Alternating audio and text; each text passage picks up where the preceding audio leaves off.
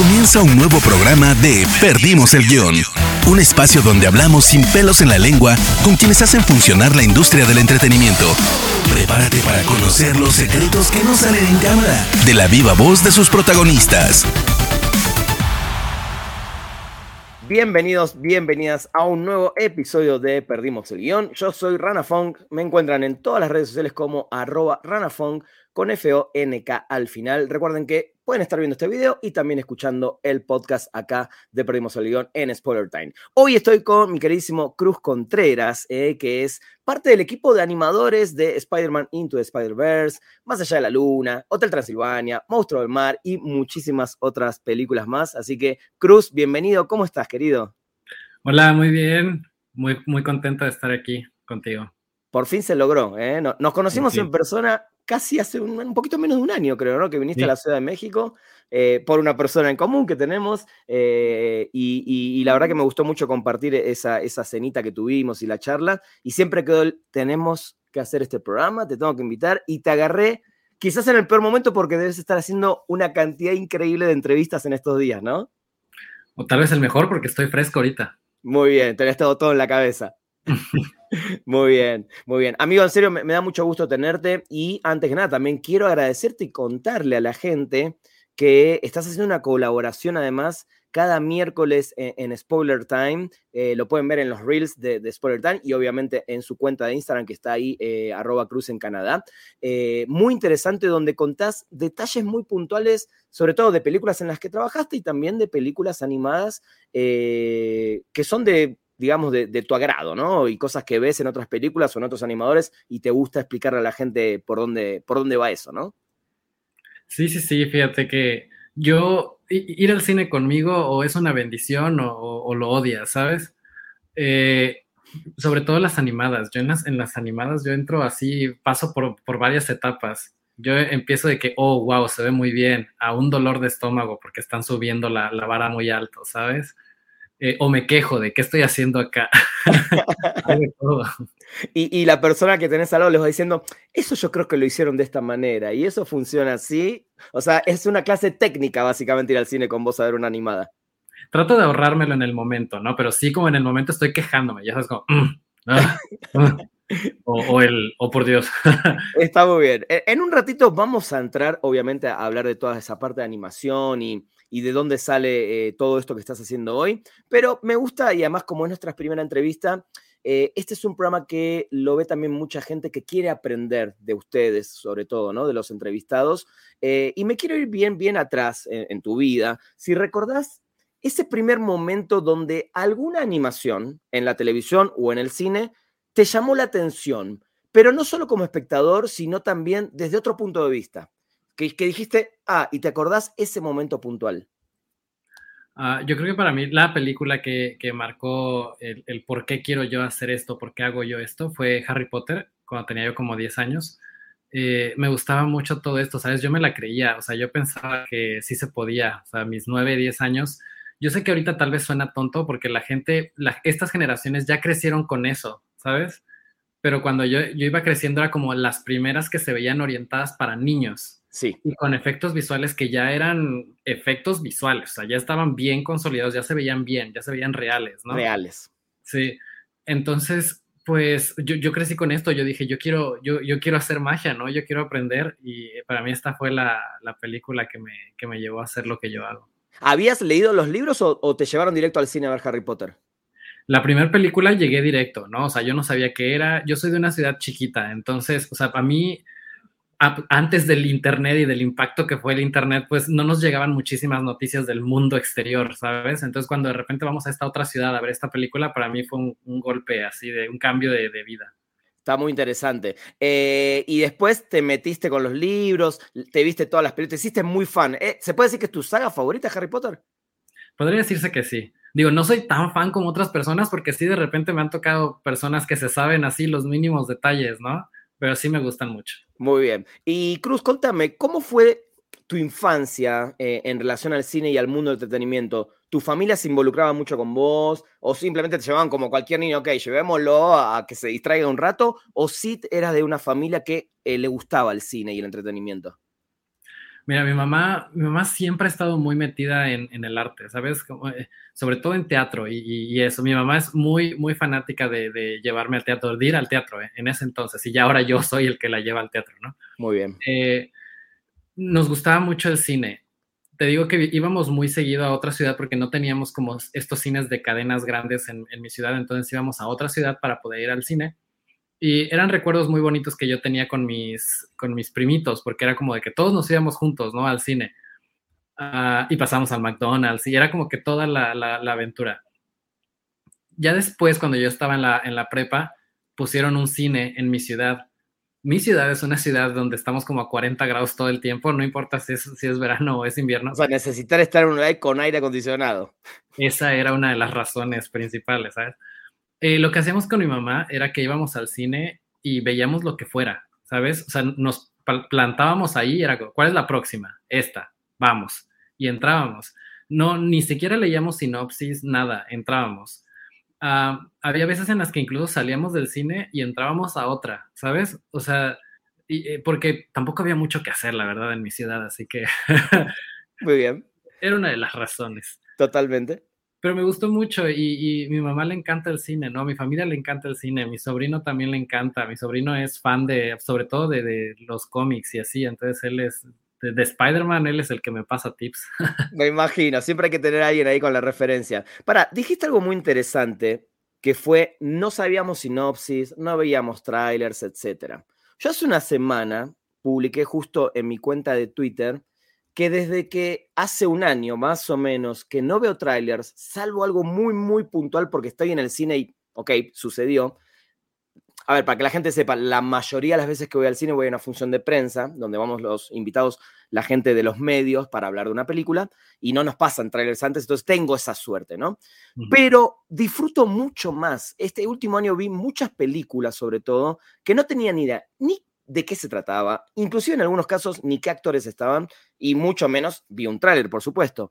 Y me cambió muchísimo nuevamente la experiencia del cine. Sentí realmente que la gente puede volver a, o sea, entiendo que cuando alguien tiene que pagar una entrada, algo tiene que saber para ir a elegir una película, ¿no? En, en la demanda que hay, pero sentís que sí la experiencia es diferente cuando no tienes ni idea a qué te vas a enfrentar. Yo creo que sí. Yo creo que puedes hacer un juicio libre incluso hay mucha gente, y sobre todo gente con la que me rodeo, que ve críticas, ¿sabes? Y, dice como, bueno, esta película está muy mal calificada, no la voy a ver, sin siquiera eh, dar un, un, juicio por sí mismo, ¿no? Eh, o esta película está muy bien calificada, la voy a ver y estoy completamente de acuerdo ciegamente a lo que dicen las, las críticas. Y hasta te da vergüenza como decir después, eh, tal vez a mí no me gustó, ¿sabes? Sí pero está bien, o sea, está bien decir que no te gustó, ¿no? Se claro. supone que es arte, o sea, está bien que para ti no te haya gustado, o sea, no, no tiene por qué gustarte solamente porque el mundo dice que te gusta. Y al revés, ¿no? Al revés. A, a, mí a veces también me pasa, ¿no? Que, que, subo, acabo de ver una película y digo, me encantó, me pareció esto, o al revés, ¿no? La odié, no me gustó por tal, tal y tal cosa, y la gente que me lee, que me dice, no me gustó, ya me pone un, o que yo digo, no me gustó, ya me ponen, uy, le tenía mucha fe, ahora que me decís esto, ya, eh, y es lo que acaba de decir, digo, nosotros entiendo como medios que somos un filtro, que somos, si tenés a la hora de elegir, uno se vuelca un poco por los periodistas o la gente que habla de cine, eh, que compartís algunos gustos, pero a la larga la realidad es como decís, cualquier tipo de arte, ¿no? La música, el, cine, la pintura, eh, depende de los sentimientos de cada uno, ¿no? Te iba a preguntar justo, Cruz, ahora, ¿cómo, cómo empezaste a pensar que querías trabajar primero en la industria del cine o, lo primero que pensaste es quiero ser animador? ¿Cómo, ¿Cómo, fue ese primer paso a decidirte a que querías de alguna manera formar parte de esta familia del cine? Yo iba, en ese entonces yo iba más a los efectos visuales.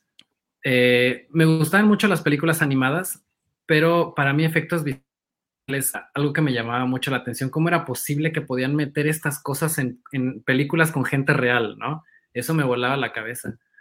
Uh, mientras yo estudiaba la prepa, yo, me, yo, yo dibujaba mucho, me gustaba mucho dibujar. Eh, mientras yo estudiaba la prepa, eh, la prepa en donde estaba estrena la carrera de animación y arte digital, nos dan como una especie de mini tour y me gustó, o sea, me encantó. Y dije, esto es lo que yo quería hacer, ¿no? Esto es lo que yo he querido hacer. Me metí ahí, empecé a, a estudiar, lo aprendí y estaba, estuve haciendo efectos visuales por mucho tiempo, pero ya fue hasta después que encontré la animación que me gustó muchísimo más. Y ahí yo siento que hay una diferencia muy grande entre yo como artista de efectos de personaje siendo, haciendo efectos visuales a haciendo animación. Yo, lo, yo disfruto más animación. Cuando empezaste a hacer los efectos visuales, ¿en qué películas trabajaste? ¿Cuáles fueron como las primeras que te dieron como la entrada a la industria? Estuve en una que se llama The Dark Tower, eh, con Idris Elba y Matthew McConaughey, con un orgulloso 15% en Rotten Tomatoes. Muy bien, vamos. Y, y después estuve en la Liga de la Justicia. Ah, muy bien. Muy bien. ¿Y, ahí cómo fue el paso para la animación? Porque ¿en qué momento dijiste, no, ok, ok, voy a probar o, te cansó lo otro? ¿Qué, ¿Qué, fue lo que te hizo hacer ese, ese switch hacia ya directamente la animación? Fíjate, cuando yo ya estaba acá en Vancouver, eh, había terminado la Liga de la Justicia y me estaban ofreciendo otro proyecto, me estaban ofreciendo Detective Pikachu. Ah, cuando yo, acá en Vancouver usualmente organizan ferias de efectos visuales y de animación en donde van los estudios y llevan sus proyectos y usualmente buscan gente. Bien. Ah, fui a uno de estos, una de estas ferias y mientras yo estaba dando la vuelta por ahí, vi el stand de Sony, aparte es como Sony, ¿no? Es algo así enorme y bonito y todo, ¿no?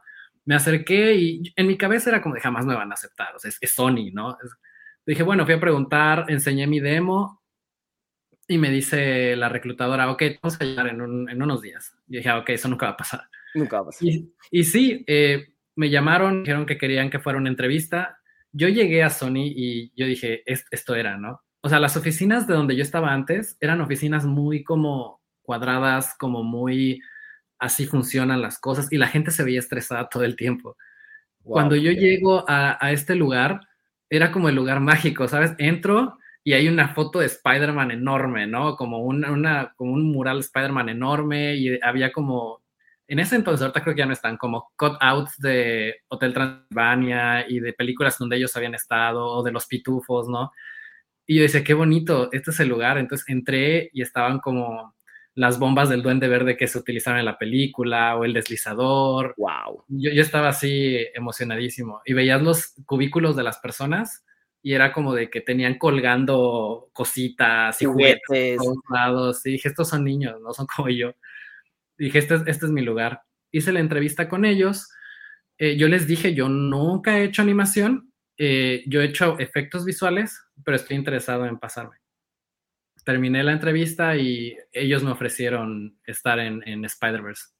Y, puntualmente, ¿en, qué, ¿en qué te tocó a vos y cómo te empezaste a meter en eso? Sabiendo que no habías hecho nunca animación, pero qué, qué, son las herramientas que podías traerte del live action a una ya película 100% animada? Tanto en live action como en animadas, yo hago character effects. Un artista de character effects nos encargamos de hacer las simulaciones de pelo y de ropa. Bien.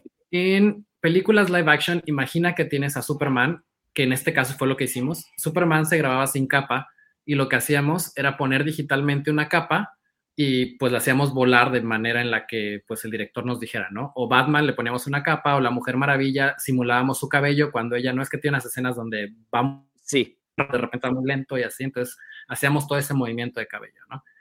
Eh, la diferencia, y eso íbamos a hacer también, eso iba a ser yo en, en Spider-Verse, o sea, exactamente lo mismo, la diferencia es que en películas live action, el chiste es que la gente no se dé cuenta de tu trabajo, no lo vea.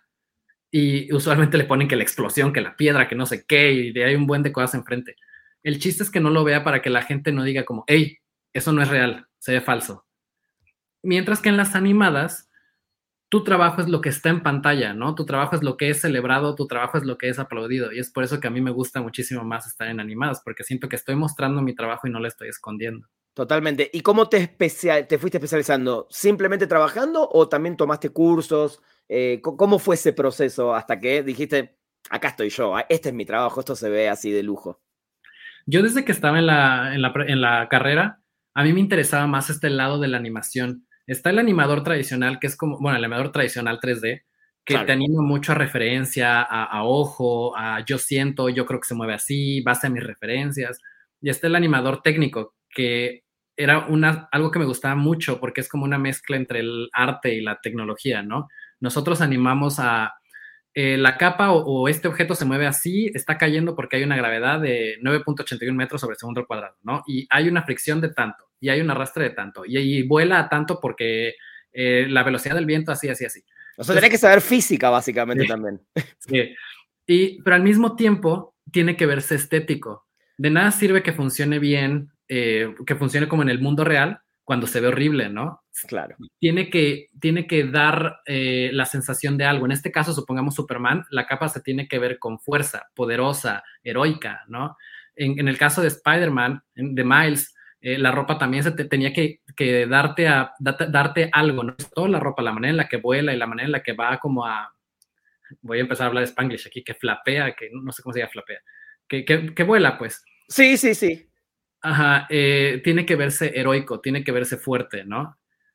Eh, la manera en la que el gorrito de Gwen cae se tiene que ver femenino, se tiene que ver sutil, ¿no? Pero tiene que tener presencia. O sea, todo eso tiene, hay una ciencia detrás.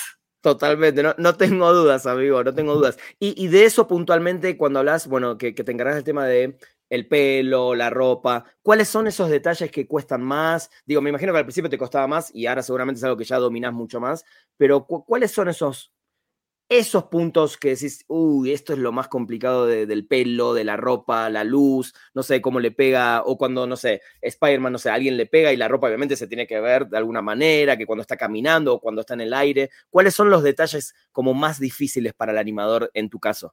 Hay varios. Hay, eh, pero yo creo que el más grande son los contactos. Cuando dos personajes se tocan, uy, Uy, o cuando un personaje, pero sobre todo es cuando un personaje agarra el pelo del otro. Eso para mí es complejo. O cuando jala. Teníamos, por ejemplo, en Más allá de la luna, una escena, en un shot en donde la mamá está peinando a la hija y le está pasando un peine entre el cabello. Oh. Una cosa. O teníamos también, de hecho, Más allá de la luna fue una película donde nos llevó a nosotros al límite, ¿no? Hay varios, varios shots en donde la niña tiene una bufanda y se quitan la bufanda y se la ponen y se la quitan y todo eso se tiene que ver pues dinámico, ¿no? O sea, se tiene que ver lo más real posible. Eh, eh, eso es muy difícil, contactos, eh, pero yo creo que pelo sobre todo también. Pelo tarda muchísimo en renderizar, entonces ver resultados es, muy lento. Wow, está increíble lo del pelo. Me, imagino que debe ser de, lo más complicado. Em, antes de ya meternos en estas películas puntualmente, ¿cuáles crees que son también, en base a tu experiencia, a lo que aprendiste, eh, no solo en el momento que decidiste dar este paso de, viajar al exterior, de buscar tu, carrera afuera, donde evidentemente también los estudios son más grandes, tienen más presupuesto, etcétera. Pero ¿cuáles crees o cuáles le dirías a, los chicos y chicas eh, que quieren dedicarse a este mundo? Eh, ¿Qué les recomendás? ¿Por dónde tienen que empezar? qué puertas hay que tocar, ¿Qué, deberían hacer para mostrar después un buen currículum? ¿Cuál es el paso para alguien que quiere seguir y meterse en el mundo de la animación? Mira, lo que yo posiblemente hubiera hecho sería meterme así en Google y empezar a, ver tutoriales. Es lo primerito. Ver, qué programas se están utilizando ahorita. Eh, por el momento yo creo que el estándar de la industria sigue siendo un software que se llama Maya. Depende mucho de lo que tú hagas. Eh, aprenderlo, ver, ver cómo funciona, si te gusta, no te gusta, ver tutoriales. Y los tutoriales son muy divertidos. Usualmente es como de cómo hacer que una medusa se mueva. Bien. ¿Sabes? O cómo animar a un perro. Y suelen ser muy divertidos. Eh, hacer, hacer eso, ver si te llama la atención, eh, leer muchísimo sobre cuántas, cuántos tipos de especialidades hay, encontrar alguna que te guste, estudiarlo, dedicarle, dedicarle mucho tiempo. O sea, hay gente que gente que va a la escuela, gente que se eh, prepara por ellos mismos. Eso. Yo siento que la escuela te da una buena base. Aparte de que si tú te quieres ir a lugares como Canadá o, a otro lado a hacer efectos visuales, necesitas un título. Entonces es muy importante. De algo, de lo que sea. Sí, sí. Es muy importante tener este título, ¿no? Ah, yo sé que estamos en un mundo en donde pues prácticamente puedes aprender todo, casi todo en, en Internet, ¿no? Pero yo creo que la experiencia que te da ir a la escuela es una experiencia muy similar a cuando tú estás en un trabajo. Y, Sobre todo por la parte social, ¿no? por la parte social también. Eh, necesitas también que te den retroalimentación y eso es muy importante. ¿Y a quién le pedís? o, los chicos a quién se la pueden pedir? me imagino que en tu Instagram te deben preguntar un montón de cosas eh, y sentís que es algo que ustedes también, bueno, vos vas a hablar por, desde tu lugar, pero también sentís que ustedes como animadores ya profesionales, con, con, carrera, digo, por más que te quede todavía un carrerón por delante, amigo, eh, ¿están, ¿están disponibles como para responder o dar cursos? ¿Cómo funciona esa parte? Hay mucha gente que sí. Yo ahorita siento que tengo muchas cosas que hacer y no me he podido aventar a dar como clases o cursos, pero sí conozco mucha gente que sí los da, incluso aquí en Canadá, o sea, como que van a, van a algunas escuelas que están acá y están dando clases aquí, aquí mismo, ¿no? Eh, pero yo me refería incluso, o sea, si estás estudiando en México, que el maestro te dé retroalimentación, ¿no? Es perderle miedo, como, no sé cómo decírtelo, perderle miedo a fracasar. Sí, te entiendo, te entiendo. Perder miedo a que te digan, está feo, y mira lo que digo, perder, siento que mucha gente tiene miedo a preguntar, perderle miedo a preguntar, porque hay gente que dice, seguramente voy a preguntar una estupidez, pero seguramente esa estupidez te va a servir para lo que necesitas. Sí. Muchas veces cuando trabajamos hacemos algo que nos llama tanto la que nos gusta, ¿no? Porque obviamente lo estamos haciendo porque nos gusta y tenemos un resultado y decimos, está hermoso. Y cuando se lo enseñas a alguien, esta otra persona dice, mm, no me gusta tanto, ¿no? Se vería mejor si tuviera esto y a ti te duele muchísimo porque a final de cuentas es arte, ¿no? Y es algo que tú hiciste. Si lo vas a hacer para ti, está perfecto y que no te importe lo que diga la gente, ¿no? Pero si estás trabajando en una película, la visión es del director, entonces te tienes que acoplar a la visión del director. Y, o sea, puedes sugerir, puedes dar ideas, puedes decir, mira, yo creo que te hice dos versiones. Esto es como yo considero que se ve bien, pero esto es lo que tú me estás pidiendo. ¿Cuál, cuál quieres? ¿No? Y no debes sentirte mal porque el director diga, no, pues yo me voy por la mía, ¿no? Muchas veces pasa que dice, no, tienes razón, se ve mejor la tuya, vamos con la tuya, ¿no? Pero siento que ese miedo lo, va, lo vas a perder hasta que estés en una... Lo, primero que va a ser, va, a ser en una escuela, ¿no? Si eres joven. Vas a estar en una escuela y el maestro te va a dar esa retroalimentación y es necesario, o sea, no es necesario que te digan que se ve feo para que de ahí puedas crecer. Estoy muy de acuerdo. Y, eso lo, hay que llevarlo a todos los aspectos de la vida. ¿Recordás algún rechazo puntual que te dolió, que dijiste, no, ¿Cómo, ¿Cómo puede ser si está increíble lo que acabo de hacer? Y te dijeron, no, para nada va así. ¿Recordás alguno así? Sí, sí. Me acuerdo eh, en mi primer trabajo, de hecho. Eh, no, no fue mi primer trabajo. Fue, fue creo que en el, segundo estudio donde estuve. Ajá. Eh, ¿Puedo decir groserías? Por supuesto, este es el lugar. Perfecto. estaba yo trabajando y yo me acuerdo que me, me aventé un muy buen rato tratando de hacer esto. Era, teníamos que hacer unas golondrinas que salían de abajo de un como agujero y salían volando en forma como de torbellino, ¿no? Y yo me acuerdo que me aventé así como una, una herramienta en donde si la golondrina iba a topar pared, iba a decir, voy a topar pared, entonces me muevo a la derecha o me muevo a la izquierda. Y automáticamente lo hacía. O sea, ya no la atravesaba. Entonces, de esta manera, pues me estaba yo ahorrando tiempo en evitar que las, que las golondrinas pegaran, ¿no? O sea, como tecnológicamente funcionaba muy bien, muy, muy bien. Y me acuerdo que llegué y lo presenté y le, dije, mira, funcionan así, así, así, está todo muy bien, puedes mover acá las curvas y bla, bla. Y él me decía, es que de nada sirve que, se, que funcione tan bien cuando se ve del culo. Y me acuerdo que me dolió tanto. y sinceramente, ¿sí se veía mal o, o estabas vos como no, sí se ve bien? Yo, yo todavía creo que se veía bien. Sí, bien. no, pero lo que él, él quería, y después, y, esto también necesita, esto, esto es con experiencia, ¿no? Ya después empiezas a entender y a comprender qué es lo que le falta a, a esta persona. Lo que él quería en realidad era todo lo que yo estaba enseñando, era lo que iba de fondo pero lo que él quería ver era esas golondrinas que pasaban enfrente de la cámara y que hacían movimientos muy específicos. Obviamente esas cosas nunca iban a salir pues de, esta automatización, ¿no? Iban a tener que animarse a mano, o sea, y, hacer como lo que él quería. Y yo lo tenía en mente, pero eso era lo que él esperaba ver, ¿no? Y pasa muchas veces eso, cuando tú estás enseñando algo a, un director o a tu supervisor, tienes que escoger tus palabras con mucho cuidado, ¿sabes? Para decirle, mira, esto funciona así y es para esto. No, no veas esta otra cosa que está acá en el fondo. Esto todavía no. No, no, no. No le pongas atención. Solamente enfócate aquí. ¿No? Porque si esta persona ve esto y va a decir, no, pero es que esto no funciona bien y así, le, ya no le pone atención a esto, ¿no? Que era lo que tú querías enseñar. Tienes que ser muy, muy cuidadoso. Mm, sí, muy específico, ¿no? Sí. Totalmente. Eh, nuestro querido Guillermo del Toro, que acaba de ser Después te voy a preguntar sobre la película, una, película fantástica como Pinocho. El otro día hablaba de esto, ¿no? De que, de que la animación eh, es un medio para contar una historia, ¿no? Porque está todavía esta cosa, y sobre todo en las premiaciones se lo ve, película animada, ¿no? Lo cual está perfecto, ¿no? Pero una película animada puede ser un drama, puede ser una comedia, puede ser un musical, puede ser, no sé, lo que sea. Em, ¿Qué tan difícil es que eso cambie en algún momento? ¿Crees que debería cambiar? Hay un, ah, se, siente que puede ser que en algún momento una, una mejor película, vamos a poner los Oscars de, ejemplo porque creo que es, es, el evento más importante de premiaciones del cine, eh, os guste o no. Eh, entonces, en mejor película nunca hay una película animada, porque justamente las meten a todas en animación. Yo siento que Pinocho, por ejemplo, y me pasó con Spider-Verse, que ahora vamos a hablar un ratito, eh, Spider-Verse, en, en, el caso puntual de esa película, fue mi película favorita de ese año. Eh, y me puso muy contento que gané el Oscar, etcétera, pero para mí debería haber sido nominada mejor película. ¿Qué crees que falte eh, y, para que estas películas también sean consideradas como películas que están animadas?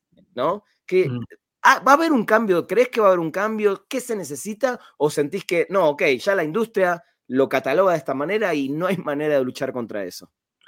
A mí me gustaría que sí. Eh, eh, pero según yo, la categoría de mejor película animada fue por La Bella y la Bestia, ¿no? Hace muchos años. Que, Eso habría que preguntárselo a, preguntárselo a Diana Su, que es la experta en Disney, pero es muy probable. Según yo, La Bella y la Bestia estuvo a punto de ser nominada a Mejor Película, o estuvo nominada a Mejor Película, y fue cuando los Oscars dijeron, no, no se la podemos dar a una película animada, vamos a crearle su propia categoría. Claro. Les hicieron su propia categoría, entonces pues ya, y ya desde ahí se mantienen solo ahí. Lo, lo que no me gusta, o sea, entiendo que lo mande, que, que haya la categoría de mejor película animada, lo entiendo. Lo que no entiendo es por qué no se les otorga Óscares o no se nominan en mejor fotografía, mejor dirección, mejor edición. No entiendo, no entiendo eso, ¿no? Es como si la, la, eh, la, academia dijera, ya te nominamos a mejor película animada, ya, ya, o sea, ya con eso, ya estás. Es que, es que justo eso también lo que decís es importante porque del Toro tranquilamente podría estar nominado en esta película puntual como director también, ¿no? Sí. Y, eso se esperaba, creo yo. Eh, de hecho, ellos esperaban también la nominación a mejor película. Sí, pero bueno, por eso digo, no, no, no va a pasar por el momento y, es una tristeza, porque además también lo que me molesta o me da un poquito, en este caso con Pinocho, que yo siento que va a ser la ganadora, digo, hay, ahora vamos a hablar un poquito de eso, hay, muy, muy buenas películas inclusive este año, eh, pero siento que quizás otra podría ganarse la de animada y esa podría competir como, como mejor película. Es que también la, pregunta viene por el lado de que los estudios de animación, imagino que también poder quedarse con ese premio de mejor película animada, sabiendo que es casi imposible competir la otra película en mejor película, deben también decir, ok, si nos llevamos ese, también nuestra película va a salir, se va a vender más, va a tener el, cartelito de ganadora del Oscar, entonces debe ser internamente también una lucha bastante complicada para los estudios. Yo creo que sí, debe, ser muy difícil. Este, pero pues yo siento que nunca, nunca, haces, nunca trabajas en una película esperando que, se gane el Oscar, ¿sabes? Seguramente, seguramente. Digo, e, eso ya viene después y, qué bueno si pasa. Pero hablando de eso, antes de meternos en Spider-Man, eh, estás, yo siempre voy a decir esto, vos ganaste ya un Oscar. Vos ganaste, sos parte de, un Oscar, ¿no? Spider-Man Into the Spider-Verse, sos parte. Yo se lo dije, por ejemplo, a Emilio Treviño cuando ganó el Oscar la película, que lo, pude entrevistar por el doblaje, él es el doblaje de, Miles Morales en esa película, eh, le dije, vos ganaste el Oscar. Me decía, y bueno, sí, si lo vemos de esa manera, sí. Creo que todos los que son parte, ¿no? Son idénticos. O sea, yo lo escucho y digo, ¿él es Miles? Exactamente, ¿no? Y, y, yo creo que cada personita, ¿no? Cuando terminan las películas y vemos esos títulos que no dejan de pasar y la cantidad de gente que trabaja para una película de dos horas es, es, es monumental, es impresionante y, cada uno de ustedes son un grano de arena para ganarlo. Este año estás nuevamente en una película, eh, Monstruo del Mar. Eh, primero contame cómo te sentís eh, de ser parte de esto y también qué, qué, fue lo más lindo de este proyecto puntualmente. me siento muy bien. siento que me, me siento muy honrado de eh, muy orgulloso de estar en este proyecto, sobre todo este año, que todas las películas son muy buenas. Bueno, el, año pasado, todas las películas del año pasado fueron muy buenas. Las que, no, las que van a ganar, la que puede ganar este año, claro. Eh, y le decía yo a alguien que hay muchas películas que quedaron fuera de la, pues, de la contienda, pero que merecían estar ahí, ¿no? Eh, yo creo que lo más bonito de haber estado en Monstruo del Mar fue que pude trabajar con, con Chris, que es el director, fue director de Moana y de eh, Grandes Héroes, de Big Hero 6. Para mí, Moana es una de mis películas favoritas, ¿no? Y también fue director de Bolt, que también me gusta mucho. Muy bien, sí. Eh, Moana para mí sigue siendo como el estándar de cabello y ropa en personajes, ¿no? O sea, es, lo hicieron muy bien, es, es estupenda, es, es una belleza de película eso. Hasta los tatuajes. Hasta los tatuajes. Sí. Y tener la oportunidad de haber trabajado con él, pues es, un sueño hecho realidad. Qué interesante. cuánto, cuál, ¿Cuánto tiempo, digamos, o cuál es la... ¿Tenés relación directa con el director o estás en un equipo donde te llegan las órdenes del director?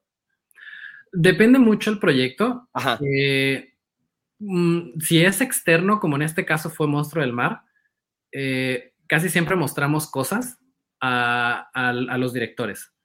Y ya son ellos los que te dan como notas, como de, oye, esto ponla acá, quítala acá, bla, bla. Casi siempre los directores no vienen solos, o sea, siempre traen a su equipo de, gente, ¿no? Y, también ellos te pueden dar eh, retroalimentación. Ah, si el proyecto es interno, como Spider-Verse, tu supervisor es tu supervisor el que está arriba, o sea, como el, interno, ¿no? O sea, no él, es... el que recibe las órdenes del director, digamos, y las pasa al equipo. Sí, pero también si eventualmente, de hecho me pasó hace poco, si eventualmente el director ve, ve la, toma y dice, ¿sabes qué? Me gustaría ir por esta dirección. Entonces ya es como dices, ah, y ya lo cambias, ¿no? O sea, también pueden darte eh, retroalimentación.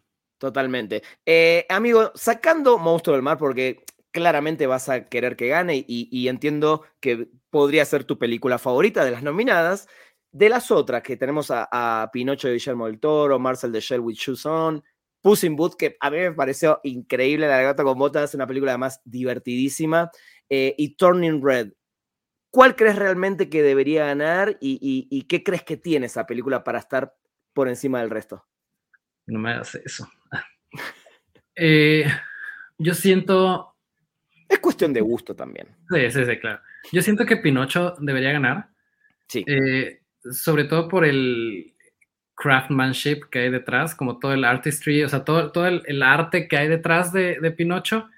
Eh, pero para, mí, el, gato con botas se me hace un, peliculón. Eh, es muy difícil, y de hecho con, con Diana hablábamos de esto, ¿no? Es muy difícil poner en una balanza una película en stop motion, una película en 3D, una película en 2D y decir cuál es la mejor de las tres. Es imposible. Cada, cada película tiene sus retos, ¿no? Eh, yo creo que la de Marcel, la verdad es que Marcel es una película muy buena, pero la ponen en competencia con Pinocho, que es stop motion, y las dos son stop motion, pues. Claro. Pues bueno, Pinocho. Eh, eh, pero yo creo que si Pinocho posiblemente no hubiera estado en contienda, este año el Oscar hubiera sido para el gato con botas. Estoy, estoy convencido, opino exactamente lo mismo y hasta me da bronca que lleguen las dos juntas porque me encantó el gato con botas y Pinocho me pareció una cosa bellísima. Eh, entonces sí, siento, eh, por ejemplo, Turning Road también me gustó mucho y, y, La Bestia Mar también, pero sí siento que esas dos no se tienen hasta una cosa más emocional, ¿no? Un mensaje. Por eso digo que lo de las películas animadas simplemente es. Eh, están animadas, pero no dejan de ser películas, no sé, de comedia, de drama, etc. Eh, pero, pero estoy muy de acuerdo. Amigo, eh, Spider-Man to the Spider-Verse, lo contaste hace un ratito, cómo llegaste a Sony, eh, cómo te, te, mm, te invitaron a ese proyecto. ¿Qué fue lo más difícil a nivel personal primero entrar en un proyecto tan grande, en Sony? ¿Qué, qué fue lo que más te costó, quizás una, una, barrera romper? No, no a nivel de sentarte y animar, sino a nivel personal. ¿Hubo un cambio grande en tu vida en ese momento? yo creo que para mí lo difícil fue que estaba yo muy intimidado al inicio. ¿Por qué? ¿Por, qué puntualmente? Llego yo a las oficinas y es como de, mira, él es tu supervisor, ganó el, el Oscar por tal película, tiene no sé qué globo de oro y bla, bla. Entonces es como, te los ponen así de uff, hasta arriba, ¿no? Y tus compañeros de trabajo estuvieron en tal película, él, él fue el, uno de los eh, supervisores en Hotel Transilvania, entonces, o sea, como que empiezan a soltar todos estos nombres y, tú, y yo sí, y yo con mi 15% de Dark Tower en, en Rotten Tomatoes. eso te quedó de por vida, ¿eh? No te lo vas a olvidar más. Y yo los volteé a ver y yo decía, no, y me acuerdo que hubo un momento en el que yo me dije, aprende de ellos, no te queda de otra, ¿no? Aprende de ellos, llévate bien con ellos, eh, trata de exprimirle lo más que se pueda, ¿no? Ah, y así fue, ¿no? Y, y sí hubo un momento en donde sentía yo que, que mi, mi supervisor sobre todo, él es muy francés, entonces él te dice las cosas como van, ¿no? Y donde yo me sentía así como de, oh Dios. Eh, me va a comer crudo. Sí. Me acuerdo que una vez él me decía, me llama a su cubículo y me dice, ¿por qué hiciste esto? Y le digo, ah, es que yo pensé que si lo hacía así, así, así, iba a dar este resultado. Y me decía, ¿y por qué no lo hiciste de esta otra forma? Y en mi cabeza era como de, qué estúpido, ¿no? Sí, pude haberle hecho así.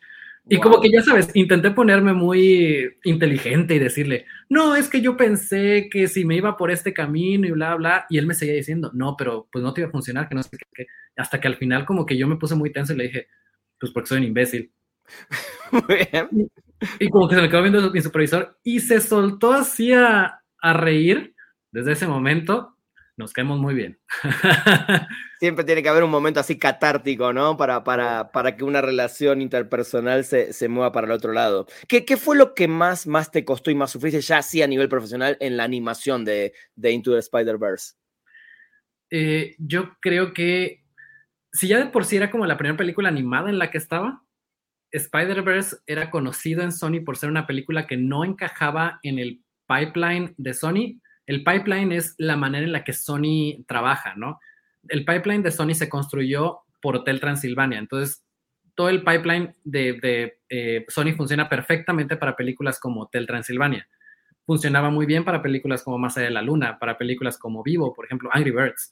Pero de repente llega Spider-Verse en donde no había manera en la que pudiéramos agarrar ese pues esa manera de hacer las cosas para Spider-Verse.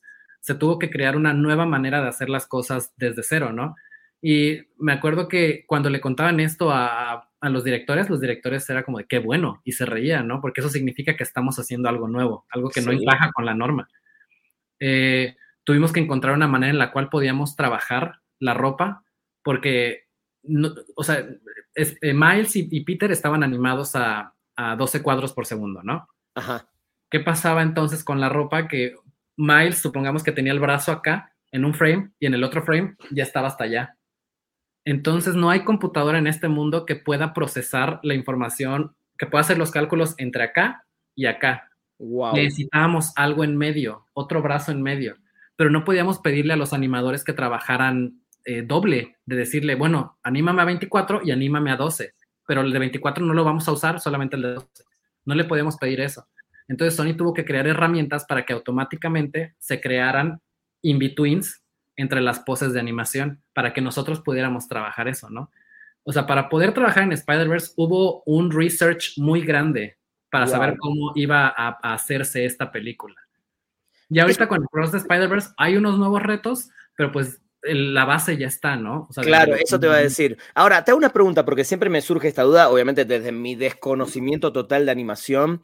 A mí sí hay una, más allá de la historia, sí, hay algo que disfruté mucho de, Into the Spider-Verse, que es la cantidad de diferentes tipos de animación que hay en la misma película y cómo confluyen, o sea, en ningún momento estás sintiendo que estás viendo cosas por separado, ¿no? ¿Qué, tan difícil en tu parte del trabajo es, es esa? Que a vos te toca, te toca, por ejemplo, ahí también la ropa en un tipo de animación y en otro tipo de animación y en otro, ¿te toca trabajar en eso o solamente estás dedicado a uno de esos tipos de animación? Mira, nosotros, eh, los que se encargaban más como de los, todos los tipos de animación eran los departamentos de iluminación y composición. Ellos eran los que tenían que, lo que yo hacía es que yo mandaba mi ropa como si fuese yo haciendo ropa para una película común. Ok, sí. Eran ellos los que tomaban mi ropa y le agregaban estilos diferentes. Muy bien. Lo que pasaba muchas veces era que dependiendo el estilo, íbamos a tener que esculpir la ropa de cierta manera sobre todo con Spider-Verse. Spider-Verse es una película muy gráfica, entonces los ángulos de la ropa tienen que verse muy marcados, ¿no? Tienen que haber mucho, ángulo en la ropa, que es algo muy diferente a cómo la ropa caería naturalmente, a cómo una arruga se haría naturalmente, ¿no? Entonces tenemos que esculpir a mano a veces arrugas o esculpir la ropa, sobre todo el gorrito de Miles. Nos tocó esculpir el gorrito de Miles a mano muchísimas veces, ¿no? Para que tuviera esta, pues, angularidad, no sé si existe esa palabra, angularidad. Pero suena bien, creo que debe existir, debe existir, me gustó. Ahí sí era cuando interesante.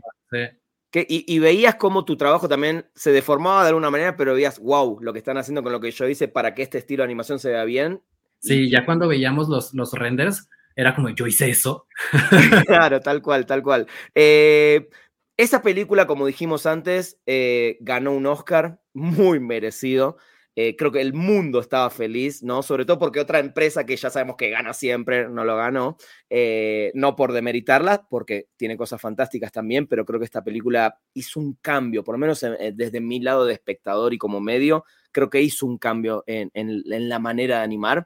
Eh, gana un Oscar, recién contaste, tuvieron que crear herramientas, fue todo un proceso nuevo. Ahora viene Across the Universe, ¿no? Across the Spider-Verse, ¿no? Me, perdí, ¿cómo es? Across. Across the Spider-Verse. Across the Spider-Verse, sí. Across the Universe es la película con las canciones de los Beatles. Em, viene, viene de alguna manera también. Ahora sí ganamos el Oscar, ahora sí nos posicionamos. ¿Hay una presión de ese lado también? ¿O el estudio sigue diciendo, no, hagamos lo que sabemos hacer y si llega el premio, llega?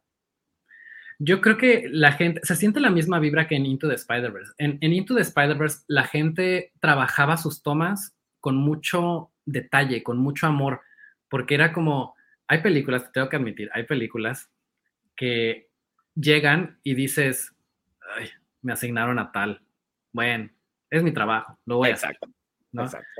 Pero hay películas como Into the Spider-Verse en donde te apasionan y quieres que quede lo mejor posible, ¿no? Entonces tu filtro pasa de aquí a acá, ¿no?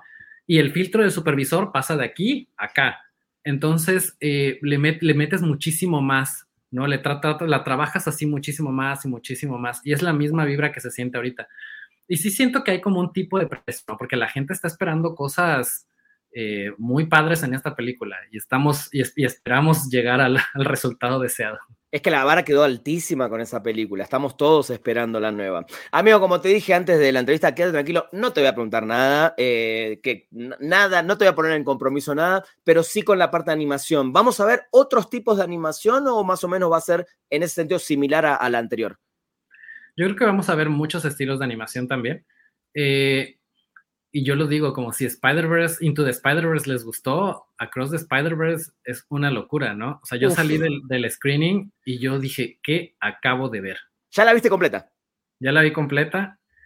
La vi cuatro veces ya, pero... Porque... ¡Qué envidia! porque además yo sé, y te escuché que lo dijiste en otra entrevista, que hasta no estar terminada no ves nada de la película, la ves recién ahí, porque además te toca hacer eh, animaciones de escenas que no tienen nada que ver a veces una con la otra, ni, en el timeline de la película, ¿no? Entonces, qué lindo debe, debe ser después cuando ya está completita y ya la viste cuatro veces, te volvió loco, me imagino. Sí, sí, sí. Eh, me, gustó mucho. Espero yo que, a la gente le, le guste muchísimo más a ver qué, a ver qué pasa. Ya es en junio, ¿no? Entonces ya no quedan. Casi, ya casi. ojalá que te tengamos cerca en esos días, que te toque estar en la ciudad y, por qué no ir a, una proyección juntos, me encantaría. Eh, amigos, para ir cerrando esta primera parte, la otra es más cortita, eh, de, Perdimos el guion. te quería preguntar, si bien vos ya vivís en Canadá, trabajás afuera, pero obviamente tu contacto con México es constante, venís también seguido. ¿Qué crees que necesita México para poder ser una potencia también en animación? Digo, tenemos en los últimos años creo que buenas películas, pero ¿qué, pensás que le hace falta? ¿Dinero, tecnología, apoyo? ¿Por dónde lo ves? Yo creo que, yo creo que dinero y apoyo que tenga eh, siento que Guillermo del Toro le está haciendo muy bien con el stop motion y ojalá, ojalá pudiese él tomar todo eso y llevarlo a Guadalajara y hacer que México sea una potencia en stop motion, ¿no?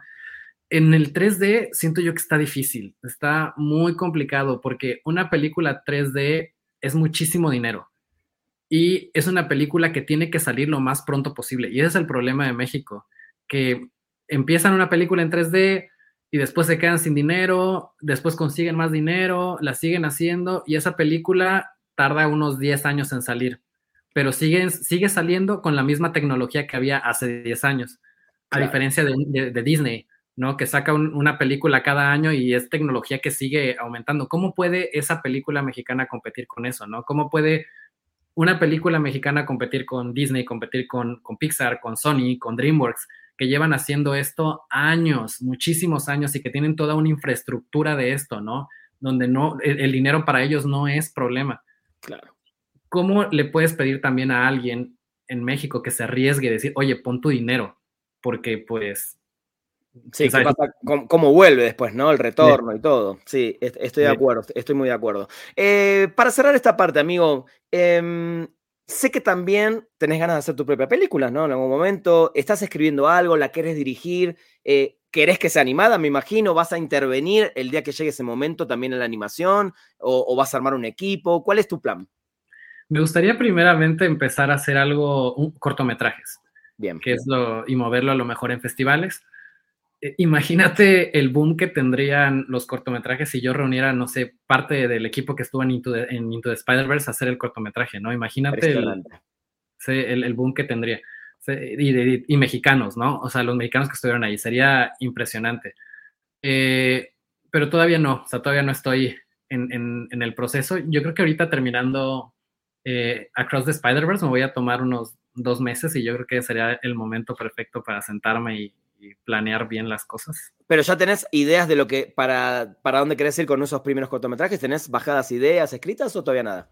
Todavía nada, nada, nada, Ya llegará, ya llegará el momento, ya llegará. Me, eh, la, la musa de la inspiración. Ya, ya va a llegar, ya va a llegar seguramente. Amigo, preguntas rápidas que podés responder desde el lado profesional o del lado personal, según quieras, o de los dos también. Tengo, tengo miedo. Ahorita sé. No, no. Spider-Man aparece. No, no, no, no, no. tienen nada que ver con Spider-Man, así que quédate muy tranquilo. ¿A quién admiras, amigo? ¿A quién admiras en la vida, ya sea profesional o personalmente?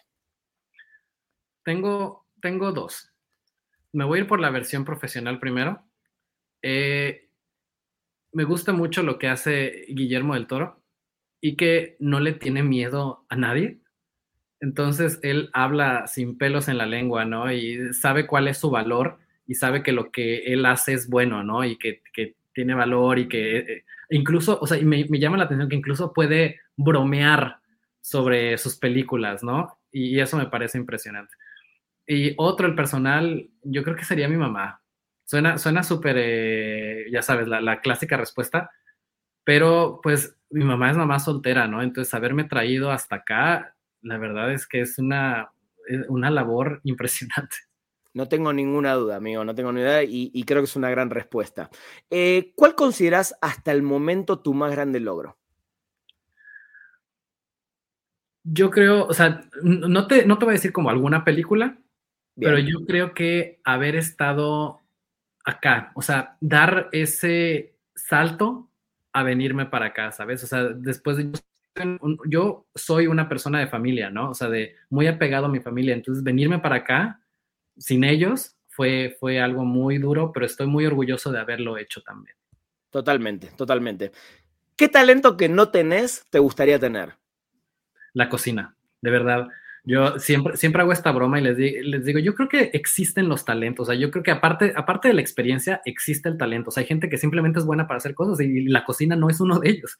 Estoy muy de acuerdo, sabes que en esta pregunta la mayoría, bueno, sobre todo de los actores, actrices, me dicen, me gustaría cantar, ¿eh? me gustaría cantar. Así que me, encanta tu respuesta. Nadie hasta el momento me había dicho lo de la cocina. Eh, ¿Te cocinas algo o, o, pedís todo el tiempo comida? No, o sea, me cocino lo básico, pero no me gusta. O sea, te juro, me lo como porque pues tengo que, pero no me, no me gusta. y he intentado, o sea, de repente cuando estoy estresado digo, voy a hornear algo, voy a hacer galletas y me quedan bien feas. Duras. Sí, no hay manera, o sea, no, no, no. Está bien, está bien. Está bueno aceptarlo y reconocerlo, me parece muy bien. ¿Qué te criticarías de vos mismo? Yo creo que me criticaría que me meto mucha presión. Siento como que me exijo más yo porque la verdad es que nadie me exige. O sea, siento que yo me he puesto una vara muy alta, incluso en los proyectos en donde estoy. Yo en Sony soy muy conocido por ser muy rápido para trabajar y es algo que a mí me gusta mucho como y que tomo mucho orgullo de eso, ¿sabes? Entonces, siento que constantemente me sigo subiendo, sigo subiendo mi, mi nivel y sigo terminando cosas más rápido, pero siento que me estoy metiendo muchísima presión a mí, ¿no? Y hay veces en las que termino súper estresado.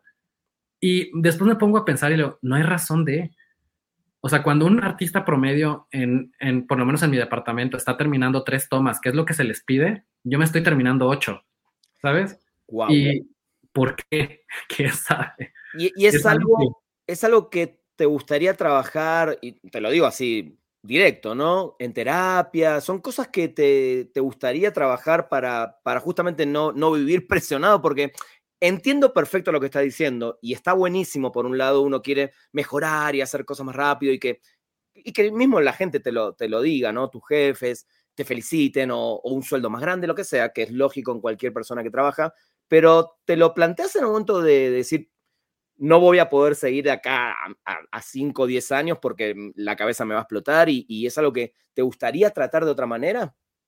Yo creo que es, siento que estoy entre la espada y la pared aquí. O sea, siento que ser así es lo que hace que Sony no me ha soltado todavía.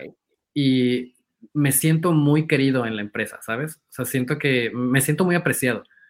Uh, pero sí, ahorita ya no me pasa tanto, o sea, siento que he sabido lidiar con el estrés, siento que también la experiencia ha ayudado mucho, ¿no?